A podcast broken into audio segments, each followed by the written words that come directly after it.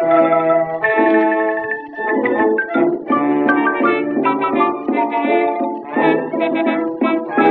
you.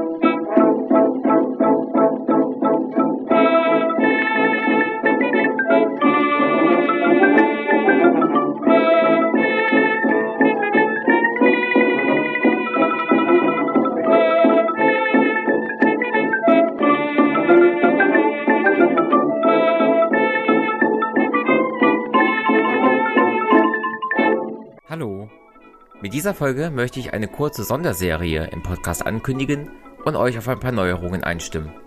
Am besten löse ich erst einmal die Abkürzung im Titel der Podcast-Folge auf.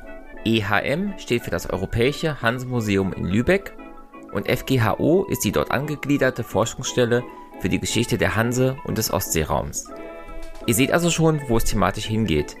Das Hanse-Museum, die Forschungsstelle Hanse-Ostseeraum und der Podcast Geschichte Europas haben in Kooperation drei Folgen zur Hanse produziert. In allen drei Gesprächen wird Dr. Agla Wang uns als Expertin zur Seite stehen und verschiedene Aspekte der hansischen Geschichte erklären. Das EHM und die FGHO haben mir zur Vorbereitung einige Bücher zur Hanse zugesandt, für die ich mich hier nochmals herzlich bedanken möchte. Am nächsten Freitag beginnt die Sonderreihe erst einmal wie gewohnt mit einem Quellentrailer, an den sich dann an den folgenden Freitagen eben die drei Interviews anschließen. Das heißt also, Weiterhin gibt es montags und donnerstags reguläre Podcast-Folgen und eine Zeit lang jetzt noch freitags zusätzlich was Besonderes zur Hanse. Die Sonderserie endet mit einer Folge zum Textilhandel im Hanseraum. Und an dieser Stelle wird das Ganze dann inhaltlich vom Hanse Museum in Lübeck übernommen. Dort gibt es nämlich demnächst eine Sonderausstellung mit dem Titel Guter Stoff, textile Welten von der Hansezeit bis heute. Wer also nach den Podcast-Episoden noch mehr Informationen haben will, findet ab dem 7. Oktober 2022 im Europäischen Hansemuseum Lübeck mehr zur Geschichte des Hansehandels mit Textilien. Hinter den Kulissen des Podcasts laufen weitere Planungen zu Kooperationen mit verschiedenen Museen.